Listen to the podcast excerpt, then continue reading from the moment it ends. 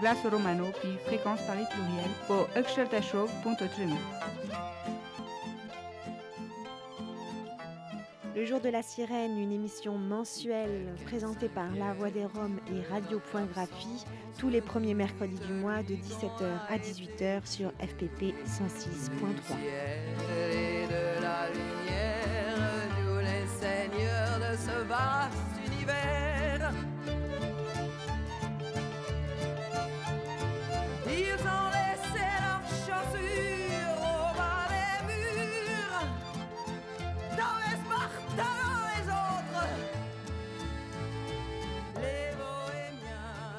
Salut la compagnie, vous êtes bien sur euh, le jour de la sirène, une émission mensuelle présentée par euh, La Voix des Roms et Radiographie sur FPP 106.3.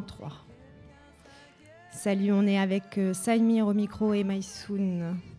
Salut Saïmir. Bonjour, bonjour Maïsoun, bonjour à tout le monde. Alors on va, on va commencer cette émission avec un un entretien que j'ai réalisé avec Anina Chouchou. Anina Chouchou, euh, euh, auteur notamment de Je suis Zigane et je le reste aux éditions City, des camps de réfugiés Rome à la Sorbonne. C'est un livre qu'elle a coécrit avec Frédéric Veil en 2013. Et puis elle était aussi auteure du neuvième chapitre de Avava Ovava un livre euh, coédité par les éditions Aldante et La Voix des Roms. Anina Chiuchiu, donc, nous allons l'écouter tout de suite. Nous avions une demi-heure d'entretien avec Anina Chiuchiu et on vous retrouve après.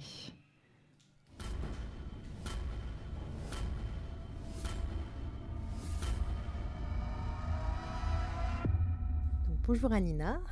Bonjour. Je suis très heureuse que l'on fasse enfin cet entretien. Au jour de la sirène, tu avais déjà participé à ses débuts en proposant une chronique juridique que tu avais fièrement appelée Le réveil de la justice.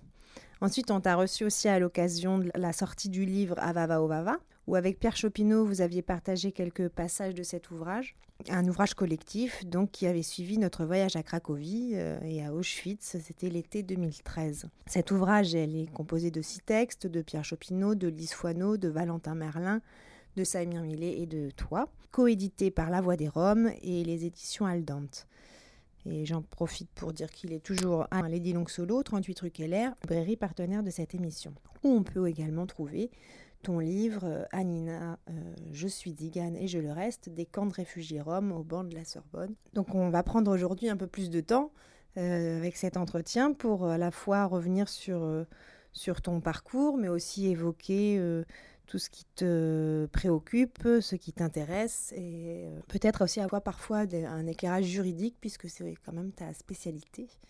Bah, bonjour, euh, je vais peut-être un peu me présenter à nouveau et, parler un petit peu de mon parcours. Euh, donc je suis Romni, de citoyenneté française et roumaine.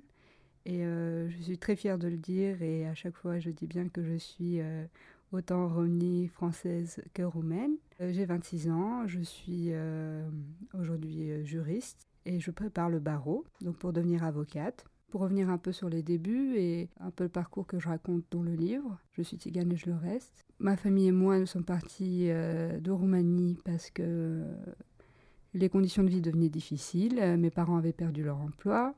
J'avais eu la chance de, naître dans une famille qui dans une famille assez privilégiée finalement, parce que mon grand-père était un homme instruit, très instruit, qui avait réussi, euh, même sous l'époque communiste, à devenir euh, directeur euh, d'un magasin, parce que c'était un homme très intelligent et qui appréciait beaucoup les études. Et ses enfants, donc, avaient eu aussi l'accès à des études. Mon père était comptable, ce qui était quand même quelque chose à l'époque d'assez extraordinaire, et surtout pour un Rome. et ma maman travaillait en tant qu'infirmière à l'hôpital public de Craiova. C'était des postes euh, assez enviés, en fait, finalement. Et ils ont fini par être dénoncés euh, comme étant roms, euh, ce qui était apparemment une, faute assez grave qui leur a valu un licenciement. C'est pour ça que la vie est devenue assez difficile pour nous et que finalement on a choisi de faire comme des milliers de Roms à l'époque l'ont fait et le continuent à le faire malheureusement aujourd'hui, poussés par la misère et, et, par les, conditions qui ne donnent aucune chance voilà, de pouvoir vivre dignement dans son pays, malheureusement. Donc c'était pas un plaisir, mais c'était vraiment une nécessité. on a dû euh, quitter notre pays et euh, mon père, euh, qui était un grand amoureux de la France, donc de la France, pays des droits de l'homme, pays de Victor Hugo, de Balzac et j'en passe, ben, il voulait nous offrir une vie digne dans ce beau pays et voulait qu'on ait la chance, nous, de faire des études aussi et qu'on ait une vie donc plus facile et meilleure que, que ce, ce qu'ils avaient eu. Nous sommes partis en 97. À l'époque, euh, les, frontières étaient fermées puisque la Roumanie n'était pas euh, dans l'Union européenne ni dans Schengen. Il fallait obtenir un visa pour pouvoir euh, aller en France. Mais évidemment, pour, pour une famille de Rome, c'était c'était quasiment impossible. Et euh, donc, euh, il fallait partir euh. Donc, nous avons fait un voyage en camion extrêmement difficile, dont on garde beaucoup les, les souvenirs. Et au bout d'une semaine, je crois, nous sommes nous avons débarqué finalement donc dans le camp, donc ce qu'ils appelaient le camp, mais le bidonville, l'un des plus grands bidonvilles d'Europe, qui s'appelait Castiglino Novacente à Rome, en Italie. Et c'était pas du tout la destination qu'on avait euh, rêvé.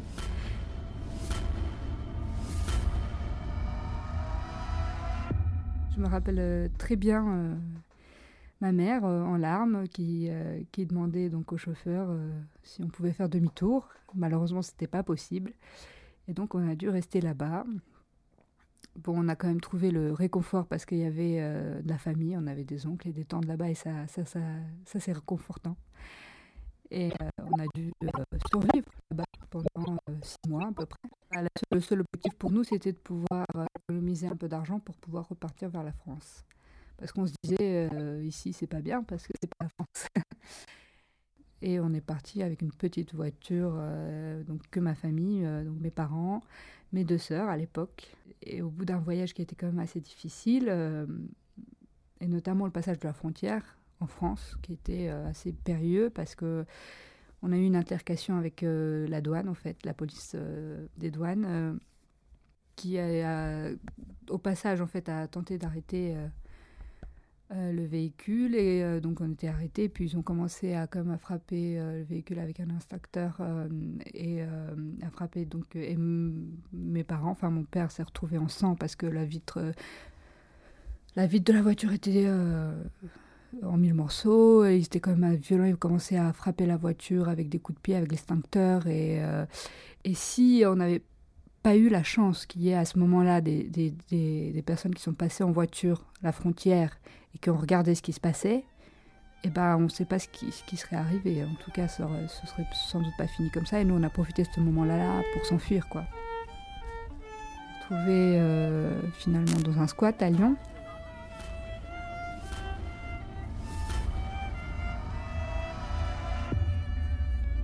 ton parcours, on va peut-être pas revenir trop dessus parce qu'en fait, les gens, ils peuvent aller le lire dans le livre. Donc, je suis Zigane et je les reste, des camps de réfugiés Rome au banc de la Sorbonne, aux éditions City. Du coup, toi, tu as décidé de faire du droit, des études de droit après une très belle scolarité. Je t'ai entendu dire que tu voulais faire euh, du droit pour euh, lutter contre les préjugés ou les discriminations que toi-même tu avais vues et traversées euh, durant déjà ton enfance. Mais aussi, j'avais vu ailleurs qu'il y avait aussi ton arrière-grand-père, qui était lui-même un homme de droit. Oui, oui, donc moi j'ai choisi de faire du droit à l'université de Lyon 3 d'abord, à Bourg-en-Bresse. Et après ma licence, j'ai fait un master à la Sorbonne, donc master 1, master 2. Et mon attrait pour le droit, c'est évidemment, il y a, l'évidence, quoi, c'est la volonté de, lutter contre l'injustice, de lutter contre euh, l'inégalité, de, de lutter contre toutes ces choses, le racisme, la discrimination et euh, l'injustice en général. Et donc c'est évidemment quelque chose qui m'a poussée vers le droit. Mais il y a aussi, comme tu l'as évoqué euh, très bien, euh, c'est le fait que mon grand-père, effectivement, comme je disais, c'était un homme très instruit. Donc c'était quand même un homme très respecté chez nous dans, dans, la communauté. Et il était juge de crise. La crise, c'est le tribunal traditionnel dans la communauté romanie. C'est un tribunal en fait euh, de droit privé finalement, et ce qui concerne les questions de privées, les litiges privés, donc tout ce qui est les litiges familiaux, sur euh, notamment et principalement les divorces, tout ce qui est question de dette, tout ce qui est conflit aussi entre les personnes, euh, une offense ou même des bagarres. Alors la crise, ça peut, être soit j'entends une action contre toi en crise parce que tu m'as offensé, par exemple, disons ça comme ça, ou tu me dois de l'argent, euh, voilà, tu m'as pas remboursé ma dette ou quelque chose comme ça. Et donc je vais te traîner euh, dans la crise, quoi, comme on dit, je vais te traîner dans les tribunaux, c'est pareil. Ça, veut dire que ça importe aussi une certaine disgrâce, c'est une honte aussi, voilà, de se faire traîner dans les tribunaux par quelqu'un. Voilà, c'est pas, c'est mm. pas quelque chose. Ça va se euh, savoir. Voilà, évidemment, ça va se savoir, donc, donc on essaie généralement d'éviter d'éviter de passer par là et de régler les choses entre nous, à l'amiable. Mais bon, quand c'est pas possible, eh ben, on passe par la crise. Et donc, euh, il y a une personne qui va voir euh, les juges des crises, parce qu'il y a des juges. Et les juges, voilà, c'est généralement des hommes euh, âgés, des bons orateurs, sages, qu'on respecte pour leur honorabilité. quoi. C'est des gens qui sont généralement voilà, bien vus, bien aimés. Et on va leur voir et on leur expose le problème. Et du coup, après, les...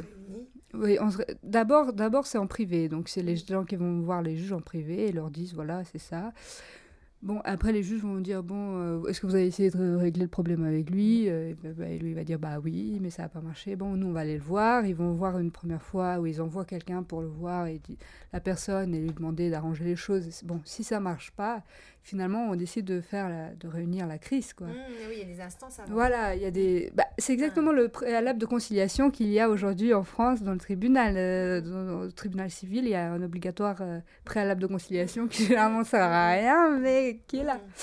Et donc, finalement, euh, donc on réunit les juges. Mais ce qu'il faut savoir, c'est que les juges sont payés par les parties et que chaque partie peut ramener ses juges en fait.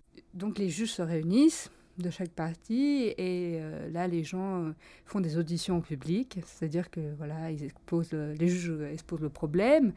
Et des fois, ils font intervenir les parties pour parler, mais c'est une grande. Il faut savoir que c'est une grande euh, honte de, de, parler en public devant la, devant la crise, quoi. C'est quelque chose de disgracieux, parce que ça veut dire qu'on est traîné devant la crise, qu'en plus, il faut voilà, s'expliquer sur des problèmes généralement qui sont assez intime, quoi, finalement, euh, privé, tout ça. Donc c'est quand même assez disgracieux euh, d'intervenir devant la crise, devant tout le monde. Mais bon, il faut, voilà, il faut le faire. Et, euh, et après, les juges se retirent pour délibérer. Donc voilà, et au bout d'un certain temps, des fois ça dure plusieurs jours, donc il y a plusieurs, plusieurs réunions, il y a des grands discours, il y a des témoins, oui, quand il y a besoin de témoins qui peuvent être interrogés, il y a des gens qui assurent de la l'honorabilité d'une partie, voilà, qui disent voilà, je, je le connais, euh, enfin, c'est quelqu'un de bien, ou moi je prends en garantie pour lui qu'il fera plus ça.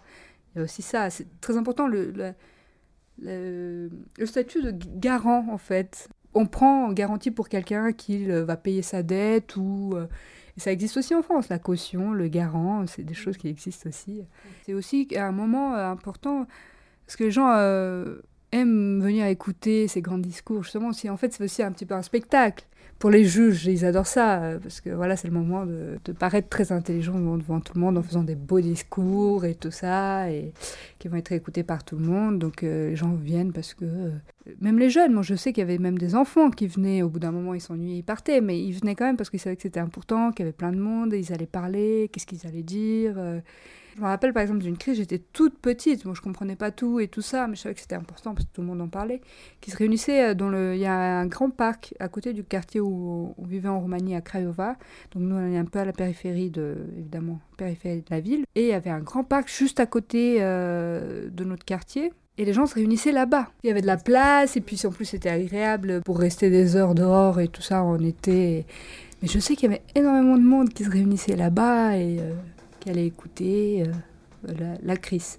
C'est vrai que c'est aussi quelque chose qui m'a marqué parce que je sais que mon, grand-père était voilà, un juge très respecté quelqu'un, euh, même maintenant par exemple, quand je dis, bon, parce que généralement chez nous, quand on nous demande euh, qui tu es, c'est tu es la fille de qui et voilà, et donc je dis, je dis le nom de mes parents et de mon grand-père. Généralement les gens connaissent bien et ils ont voilà, toujours cette idée de, respect pour lui qui C'est surtout sur des réparations en fait. Oui, oui, donc euh, généralement les jugements de crise, euh, c'est des dédommagements, des réparations. Voilà, on répare l'offense que vous avez faite, on, condamne au paiement de la dette parce qu'il y a une dette qui n'a pas été payée avec des intérêts. Euh, on, choisit, on nomme un garant, et le garant aura une mission très importante, c'est-à-dire qu'il devra s'assurer que la personne remplit bien son obligation. Parfois même quand il y a des très grands conflits entre certaines familles, qu'il y a eu des bagarres ou des choses un peu euh, compliquées, la sentence sera de dire euh, une des deux des parties, la partie fautive devra partir, s'éloigner pour que l'autre pour qu'il n'ait pas à se recroiser. Et ça c'est quand même assez dur parce que ça veut dire des fois que les gens doivent euh, c'est très rare, c'est vraiment dans les cas très très graves, ils doivent déménager par exemple.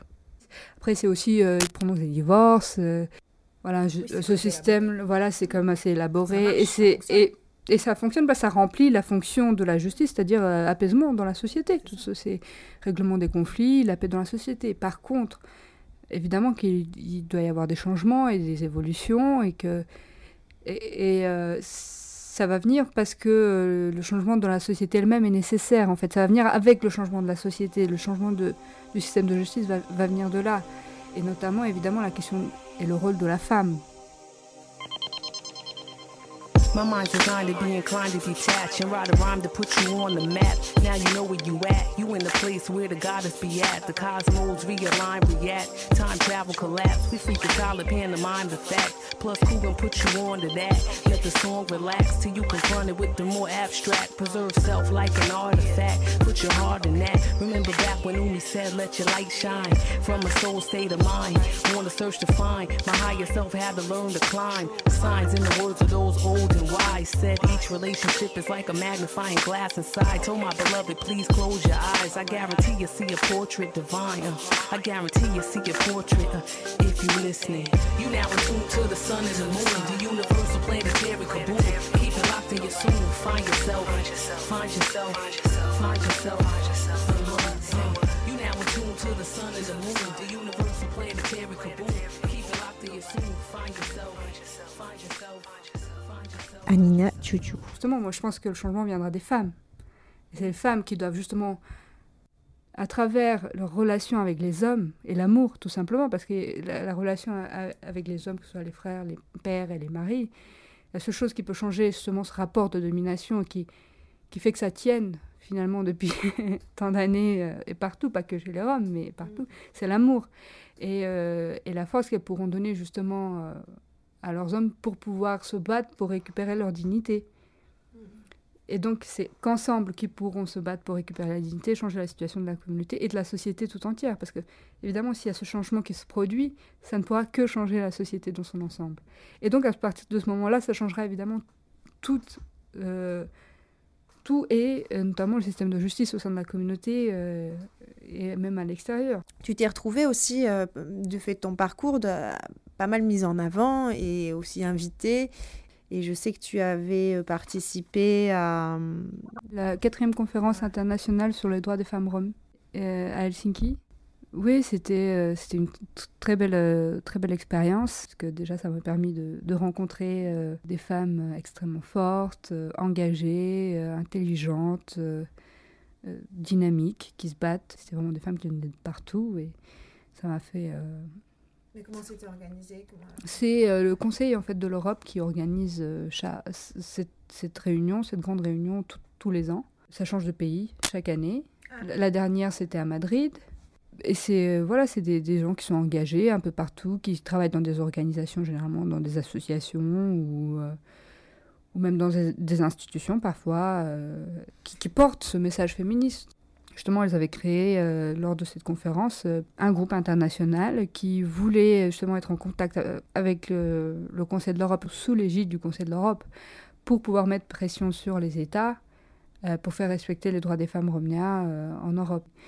Mais c'est quelque chose qui m'intéresse énormément, même en dehors de cette conférence-là, parce qu'il y a énormément de choses qui se font en dehors de, de, la conférence. Et sur le droit des femmes et des la situation des femmes romnia et des femmes en général dans la société française, c'est quelque chose, c'est quelque chose qui, qui m'intéresse beaucoup aussi parce que voilà, parce que moi je suis euh, romnie, que je suis une femme et que et que comme je l'ai dit, je pense que c'est quelque chose euh, de primordial et quelque chose de, central dans le changement qu'on veut, que je veux en tout cas euh, apporter, en tout cas, et qui, doit se faire dans la, dans la société. Et comme j'ai dit, elles seront à l'initiative de ça parce que, parce que le changement vient toujours des marges finalement et de ceux qui, qui ont intérêt au changement.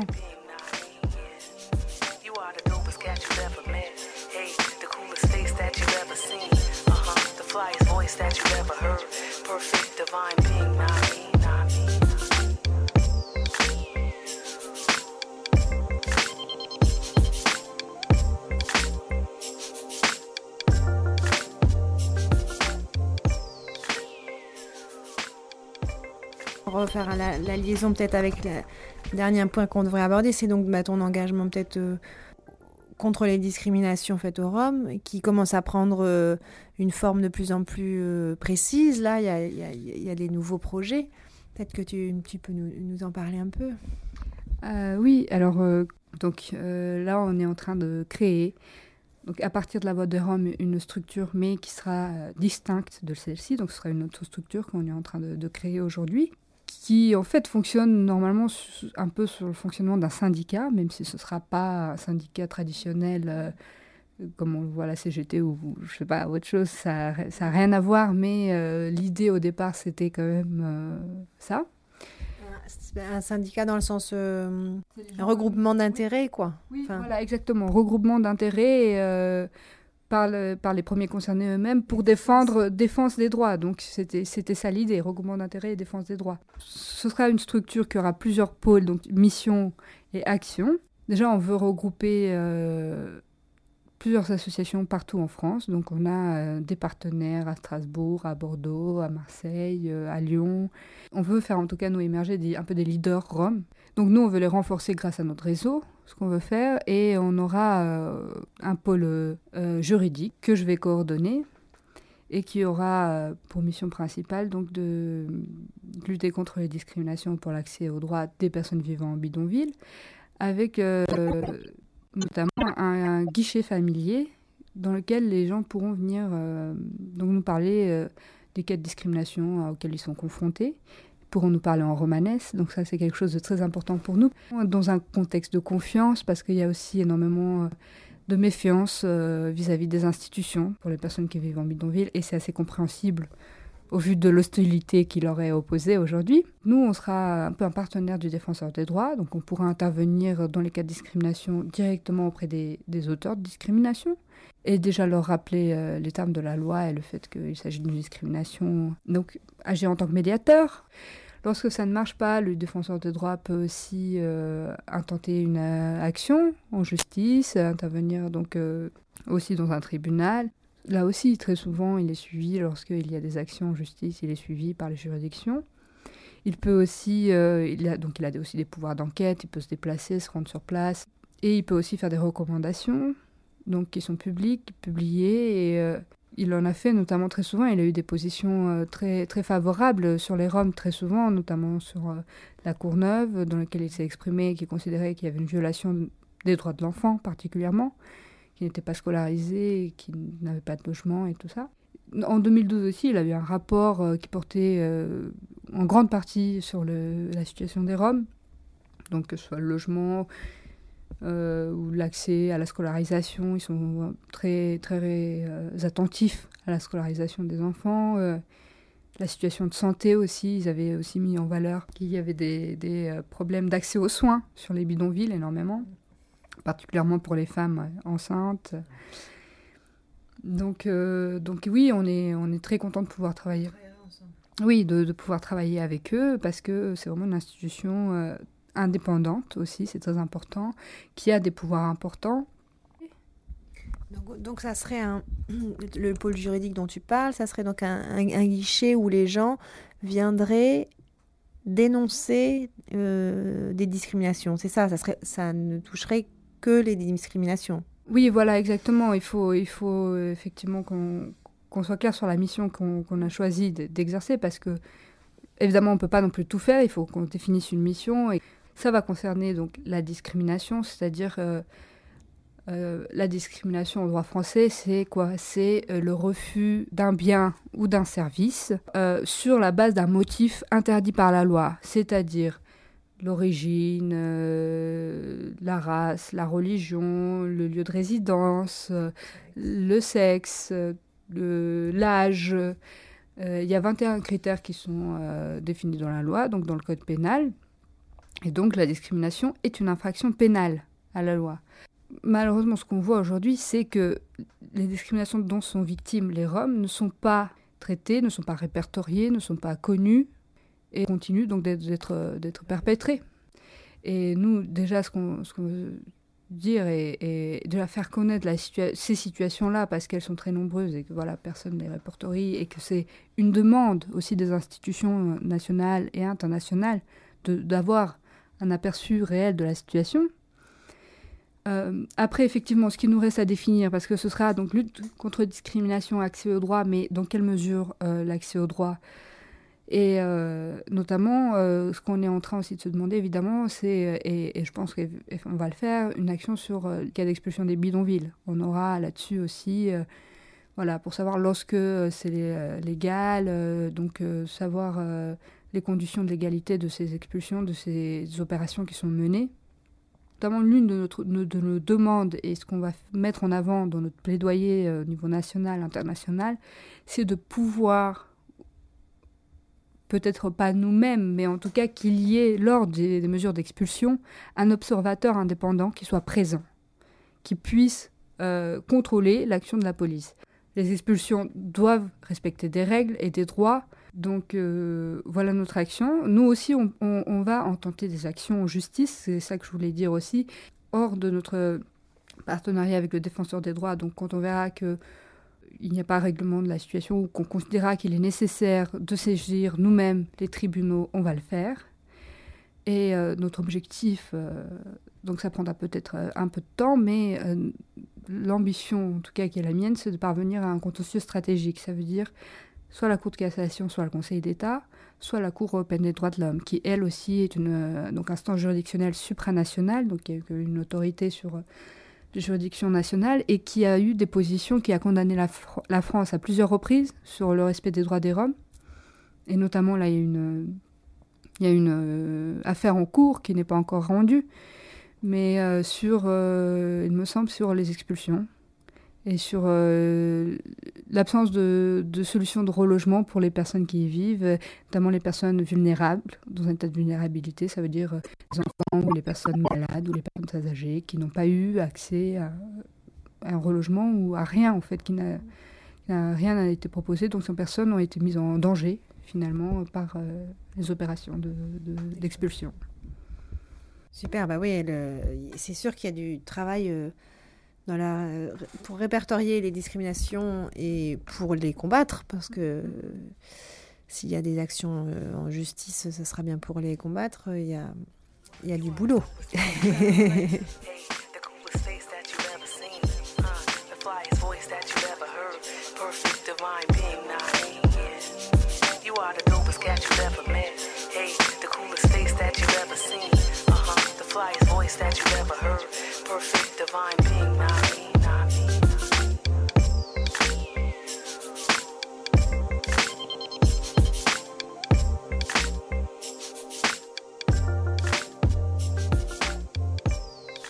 Euh, est-ce que toi tu vois des choses qu'il faudrait qu'on ajoute, qu'on est passé à côté? Ouais, tu voulais revenir sur, sur l'état d'urgence? Bah, je voulais revenir parce que c'est quand même quelque chose qui nous concerne tous aujourd'hui et qui va devenir, euh, j'ai bien peur, euh, le cadre de, de, nos vies pour les prochains mois et j'espère que ce ne sera pas pour les prochaines années. Et parce que justement, comme tu le disais, euh, euh on n'est pas uniquement exclusivement fermé nous sur les droits des Roms et le communautarisme, c'est quelque chose qu'on exclut. On n'est pas et on veut pas justement recevoir des, ces accusations aujourd'hui euh, qui nous sont parfois adressées de communautarisme et, euh, et, c'est vraiment mal nous connaître. Et c'est quelque chose, j'espère que ce sera entendu, mais quelque chose qu'on veut dire. Nous, euh, si on se bat aujourd'hui, et justement la, philosophie et, qui nous anime tous ensemble, c'est la lutte contre l'injustice qui touche tout le monde. Si on, fait un peu le juridique pour lutter contre les discriminations ou, toutes les actions qu'on fait, c'est parce qu'on se sent touché aussi par cette injustice, on se sent révolté par une injustice et qu'on veut donner aux, victimes et aux premiers concernés les moyens de se battre eux-mêmes pour défendre leurs droits. Pour euh, pouvoir améliorer la société dans laquelle nous vivons tous ensemble, pour pouvoir vivre en paix voilà, avec euh, tous, avec nos différences. Et, euh, c'est ce à quoi nous voulons arriver. Donc, nous ne sommes pas là à vouloir euh, communautariser, enfermer, séparer. C'est pas du tout ce qui nous anime. Au contraire, nous voulons ouvrir et améliorer la situation. Et on, craint fortement, justement, que, à cause de cette dérive actuelle, un peu une dérive sécuritaire, état d'urgence, que nos actions soient un peu mises en péril et que ça rende encore les choses plus difficiles euh, qu'elles ne le sont. Et, c'est ce qu'on constate au quotidien. L'hostilité qui, devient de plus en plus croissante, notamment dans l'action de la police, parce que euh, l'état d'urgence renforce énormément les pouvoirs de police. Voilà, je voulais juste exprimer voilà, cette inquiétude. Et je sais qu'il y a beaucoup de, personnes comme nous qui s'inquiètent euh, de, cette dérive-là. Et, je sais que ça nous rendra les choses encore plus difficiles, mais je veux dire, c'est que, ce que pourquoi je le dis, c'est qu'il ne faut pas qu'on accepte tout. Et aujourd'hui, j'ai l'impression qu'en France, euh, la peur tend euh, à, dominer et à nous faire accepter tout ça, toute cette dérive sécuritaire, et, euh, et qu'il ne faut pas qu'on renonce à nos libertés, à nos droits, à l'état de droit et à nos valeurs parce que sinon, ça voudrait dire justement que les ennemis qu'on tend à combattre auront gagné. Ont gagné. Donc nous, devons, nous devons euh, dire ce que nous pensons, nous devons refuser aussi euh, tout ça. Parce que c'est quelque chose de plus large qui concerne tout le monde. Et, et, voilà, je voulais juste euh, lancer cet appel. Et en plus, quand tu disais que tu voulais contrôler le travail de la police pendant les expulsions, effectivement, ça va pas être évident on va se dire au revoir. Merci Anina de, m'avoir reçu ici. Euh, à une prochaine. Bonne chance pour euh, tous les projets et on se tient au courant. Euh, merci à toi et à bientôt.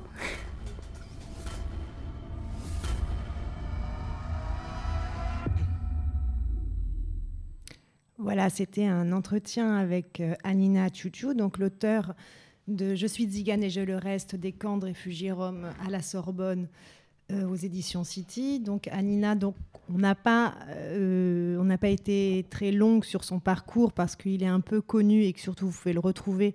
Je vous invite à le retrouver. Euh, il est notamment, il est en librairie et notamment à Lady Long Solo, la librairie partenaire de cette émission, au 38 rue Keller, dans le 11e arrondissement de Paris et aussi donc auteur euh, du neuvième chapitre de Ovava, Avava Ovava euh, aux éditions Aldante euh, et La Voix des Roms.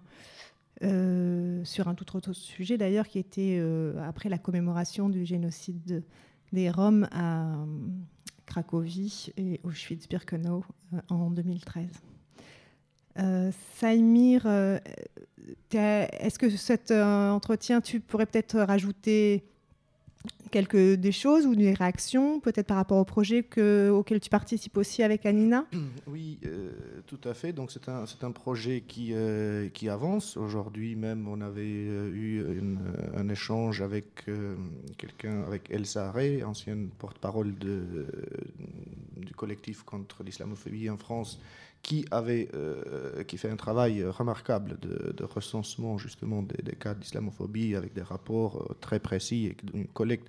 C'est un travail de collecte, de traitement de données pour donner une photographie des situations euh, de sorte à, justement, comme dit Anina, à, agir pour que cette situation change en s'améliorant. Et voilà, donc le pôle juridique est euh, formé. Euh, il est en train de, bah, bien définir euh, le, cadre de, son intervention avec une répartition des tâches parmi ses membres. Et on espère que bientôt on aura aussi les outils parce que tout ça, en fait, représente du, travail humain, évidemment, mais aussi ça, exige des dispositifs qu'on n'a pas encore de, de, traitement de, différents, différentes plaintes qu'on va recevoir avec ce guichet familier dont Anine a parlé, euh, parce qu'effectivement, c'est difficile. Euh, en général, pour des victimes de discrimination, c'est difficile d'en parler. Et euh, en particulier pour des personnes étrangères qui ne parlent pas français ou qui ne le parlent que très peu, et qui sont un peu perdus dans le paysage institutionnel et associatif français, avoir la, possibilité de communiquer à, quelqu'un dans sa langue maternelle, de, s'exprimer, c'est voilà, ça change tout. Ça, change tout. Euh, ensuite, sur l'état d'urgence, effectivement, euh, ce, que, ce que Anina disait, c'est parfaitement euh, clair. en fait, il y a, il y a un dicton qui dit celui qui est prêt à céder sur sa liberté pour plus de sécurité finit par perdre les deux, et mm. la liberté et la sécurité. Donc il n'y a pas de, il n'y a pas de, changement possible de, céder sur l'un pour avoir l'autre. La sécurité, on l'assure avec la liberté.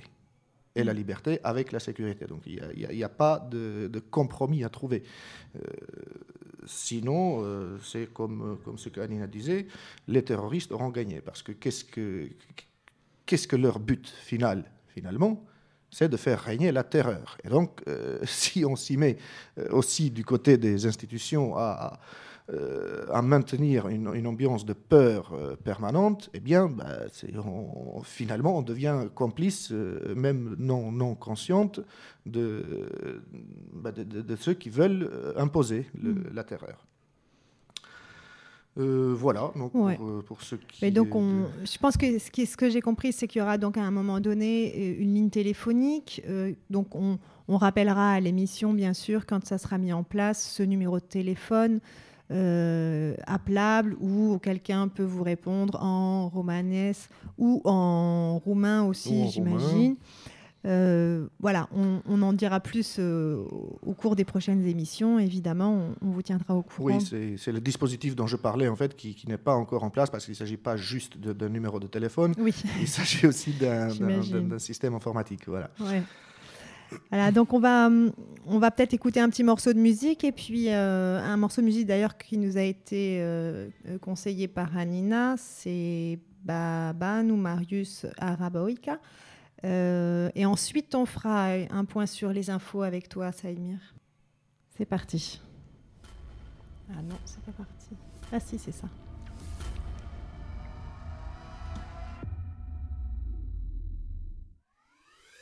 La plăcerea inimii mele Dansează arăboica mea Ce frumusețe de femeie Faceți loc pentru ea La plăcerea inimii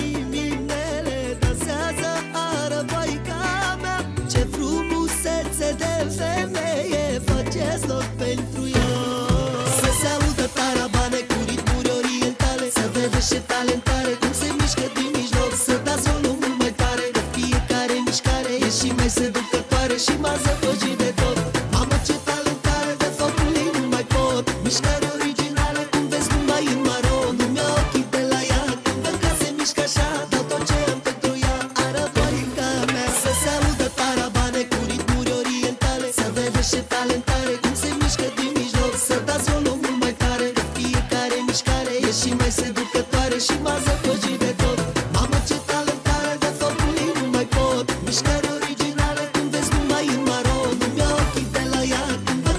Cause I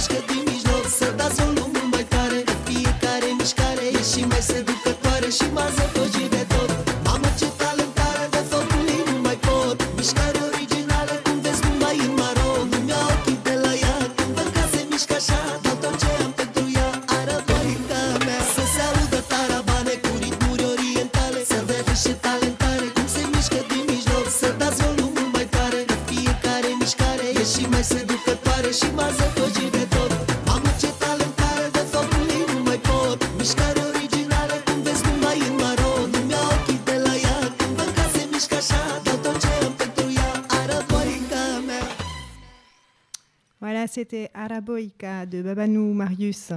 Oui, et qui mérite un commentaire parce que c'est pas sans lien avec euh, les propos d'Anina de tout à l'heure.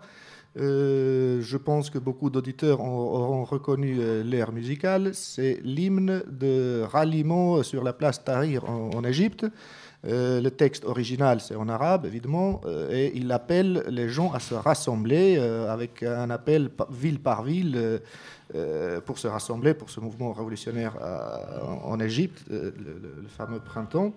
Et euh, je disais que c'est pas sans lien avec les, propos d'Anina de tout à l'heure, parce que voilà, c'est un, chant euh, révolutionnaire qui n'en a pas l'air comme ça, et qui a été adapté avec un texte en roumain euh, qui parle d'amour, euh, qui parle d'une femme, que d'une jeune femme qu'on qu'on- qu'on appelle araboïka. Araboïka, ça veut dire l'arabe, la, jeune arabe, qui danse si bien. Et c'est- une chanson d'amour. Donc, c'est amour euh, qui, pour euh, Anina, et, et je partage son avis, est le, Le est socle. pilier, le, Ouais. le pilier qui- de- de- du changement social. euh, qui permet d'aller au-delà de, de son petit groupe, que ce soit un groupe euh, basé sur le genre, sur la race, sur l'origine, sur n'importe quoi. Ouais. Voilà, donc on passe maintenant aux informations qui viennent de, différentes contrées de la France. Euh, J'ai on- peut-être commencé par la chapelle, si tout tu... à fait, porte de la chapelle, le bidonville de la petite ceinture est tombé aujourd'hui. À 7h15, évacuation du bidonville.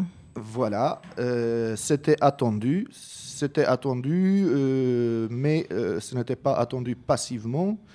Euh, Avant-hier, euh, environ 400 euh, personnes se sont rassemblées devant le- la mairie du 18e arrondissement pour s'opposer à cette expulsion annoncée.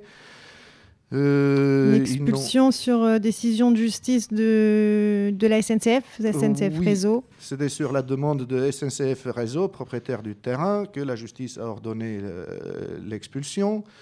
Euh, ils- les habitants ont tenté, se sont organisés, ont manifesté, ont tenté un- un- une solution alternative euh, avec euh, des associations qui les accompagnaient aussi, mais une mobilisation, très forte des, des habitants eux-mêmes. Environ 400 personnes ont manifesté lundi dernier devant la mairie du 18e arrondissement dont un adjoint a reçu quatre représentants, euh, mais sans, euh, sans donner vraiment de, de réponse euh, satisfaisante au-delà de l'hébergement d'urgence pour les personnes jugées vulnérables.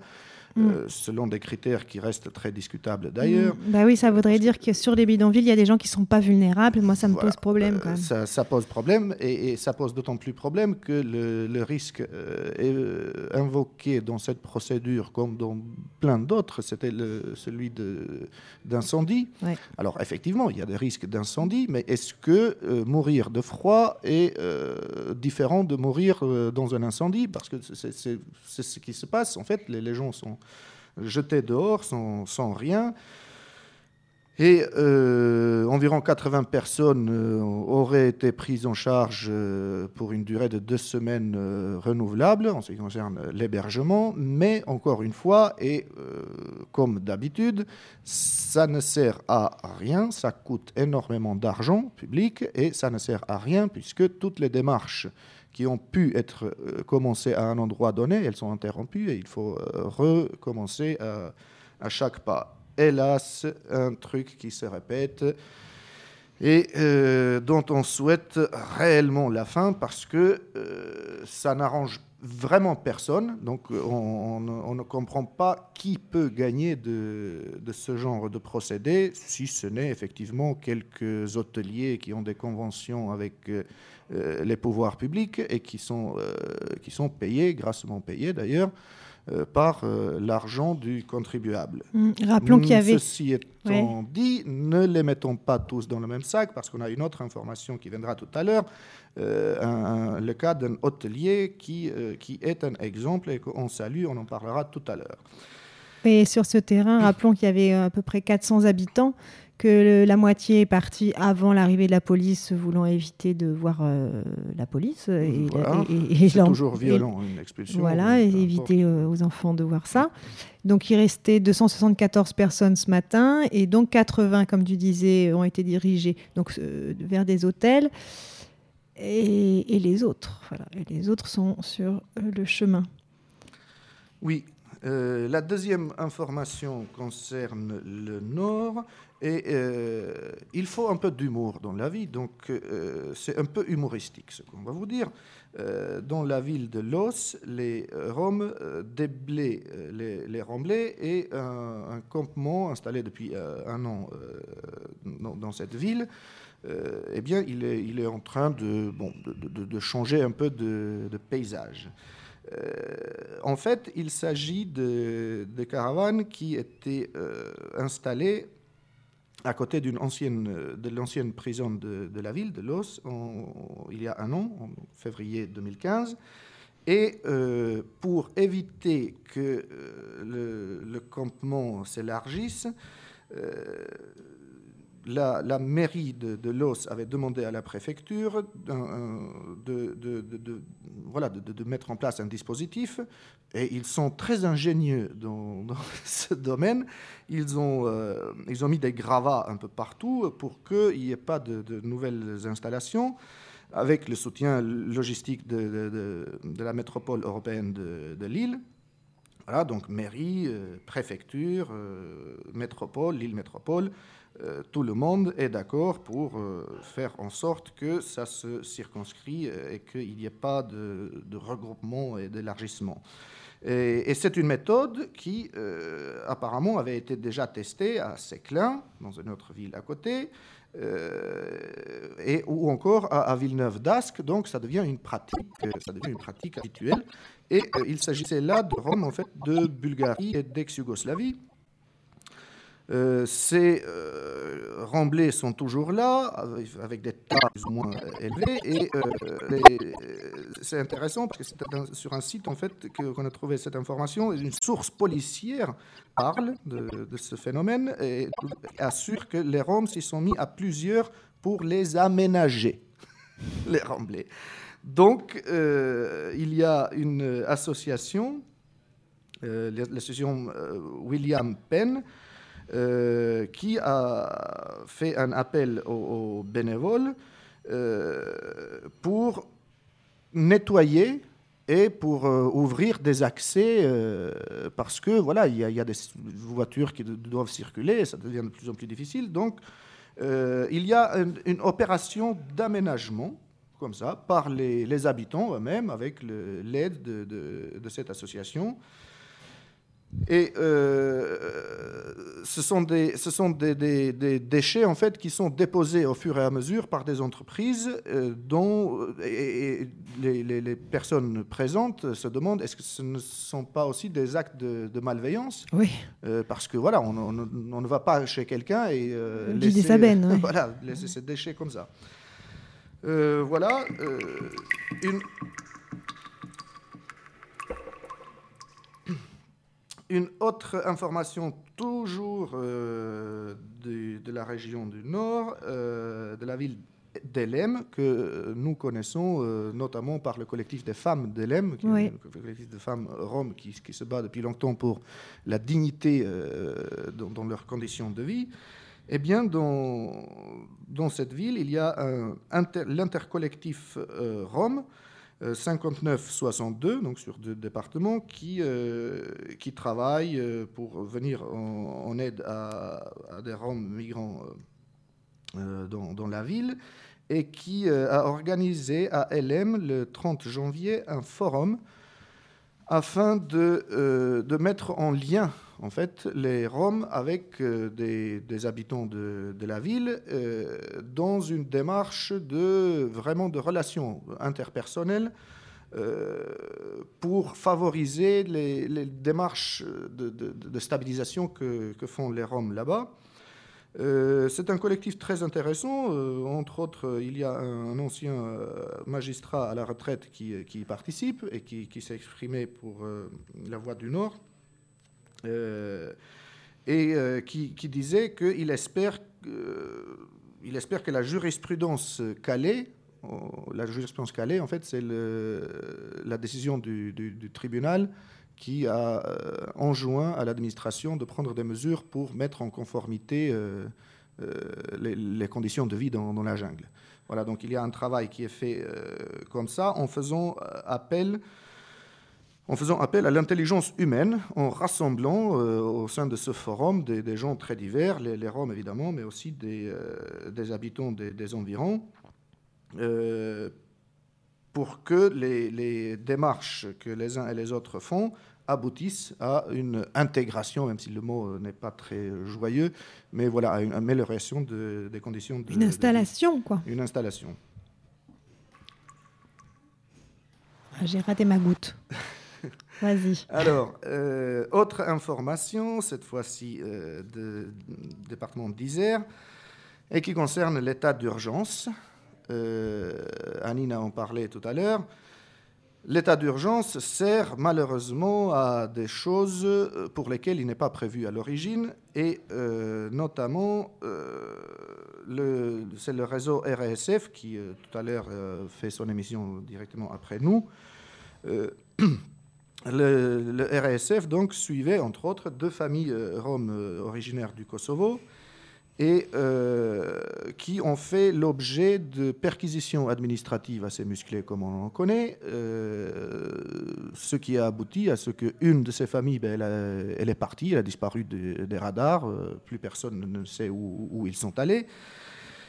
Et la seconde euh, reste très, euh, très marquée par ce passage de la police. Euh, et c'est un couple, Elvira et Kenzat, ce sont les parents, qui ont trois enfants qui sont scolarisés dans, dans, le département, dans, l'Isère. Et la police est venue pour cette perquisition. Ils ont fouillé et filmé toute l'habitation. ils ont fouillé. Euh, ils ont posé des questions euh, au père de famille, euh, à Elvira aussi. entre autres, ils avaient trouvé une boîte où il y avait deux petites croix. Elvira était en fait orthodoxe. Elle était mariée avec Kenzat, qui est, qui est musulman. Et donc, elle s'est convertie à l'islam. Et ça, ça faisait bizarre pour les policiers qui, faisaient la perquisition. Et euh, ils ont demandé à, Kenzat si, euh, si, elle allait à la mosquée. Alors oui, elle va à la mosquée de temps en temps. Ils ont demandé aussi à ce père de famille quel est son rôle euh, dans, la communauté. Et il a dit sincèrement que comme il parle, il a, une, très bonne maîtrise du romani.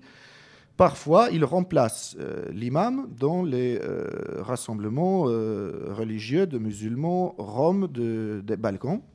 Mmh. Qu'est-ce que ça a donné in fine? Une, euh, bien, in fine, ça a donné une assignation à résidence. Ah, carrément. Oui, euh, le 22 décembre. Donc la perquisition, c'était le 9 décembre. Le 22 décembre, une assignation à résidence de 45 jours, renouvelable. Euh, et elle n'est pas liée à l'état d'urgence, cette assignation à résidence, mais au Code des, étrangers.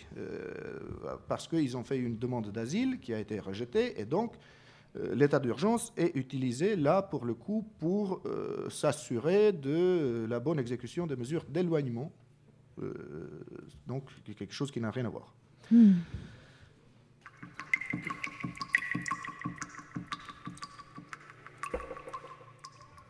On a des nouvelles de Paul-Marie Couteau. Si vous ne connaissez pas, vous n'avez rien raté. C'est euh, l'ancien euh, tête de liste du Front National pour les municipales de 2014 dans le 6e arrondissement, qui euh, a été condamné pour incitation à la haine raciale, puisque dans son blog, il avait suggéré que euh, les, Roms soient mis dans des camps, euh, concentrés dans des camps. Euh, je cite ces propos qui ont été condamnés par la justice, mais que peut faire Monsieur le ministre de l'Intérieur à part concentrer ces populations étrangères dans des camps où la vie, serait sans doute si peu conforme à ce qu'elles escomptaient du voyage qu'elles préféreraient déguerpir d'un territoire aussi inhospitalier. Ah oui. C'était la question que euh, Paul-Marie Couteau euh, posait dans son blog à propos des Roms. Il a été condamné euh, en première instance donc de, 3 000 euros d'amende et des dommages et intérêts à verser aux associations qu'il avait, qu'il avait poursuivies. Euh, euh, c'est une bonne décision, effectivement. Euh, nous attendons surtout que la justice fasse preuve de la même fermeté vis-à-vis de tous les propos qui incitent à la discrimination, notamment ceux tenus par Manuel Valls. Notre, procédure est toujours en cours elle est devant la Cour de cassation. Et nous pensons qu'elle aura un dénouement favorable plutôt à la Cour européenne des droits de l'homme. Pour finir, deux autres informations, euh, de une de Grenoble et une de, euh, une de, Saint-Denis. Euh, l'heure avance, donc on n'aura pas le temps pour le, document sonore, mais mm. voilà, à Grenoble, des Roms qui avaient été expulsés, hébergés dans des, dans des hôtels en hébergement d'urgence, ce que je, disais tout à l'heure. Euh, ils ont, euh, la prise en charge a pris fin sans qu'il y ait rien euh, au bout. Et donc, c'est un hôtelier qui lui-même a pris l'initiative de les garder une nuit de plus, le temps qu'il trouve une solution. Ils sont retournés sur le, campement d'où ils avaient été expulsés. le terrain été gardienné par des vigiles, mais des vigiles qui ne se sont pas opposés à leur retour et ils se sont réinstallés donc sur cet ancien campement. Voilà ce qui fait un peu, euh, ce qui fait un peu respirer euh, et euh, oui, qu'il eût cru de la solidarité, venant de, de, la part d'hôteliers et, de je, vigiles. Je, ne trouve pas normal de mettre dehors des, des, des enfants dans le froid. voilà. C'était la dernière information. Et puis, euh, pour l'agenda, euh, nous appelons tout le monde à euh, rejoindre un rassemblement à la mémoire d'Ilan Halimi, un appel au rassemblement par le collectif Juifs et Juifs révolutionnaires qui aura lieu le 14 février à 15h à la place Saint-Michel. Voilà, sur ce, Merci de nous avoir écoutés et rendez-vous le mois prochain sur le jour de la sirène, fréquence Paris pluriel 106.3. On vous laisse la place, RESF. Ciao, bye bye.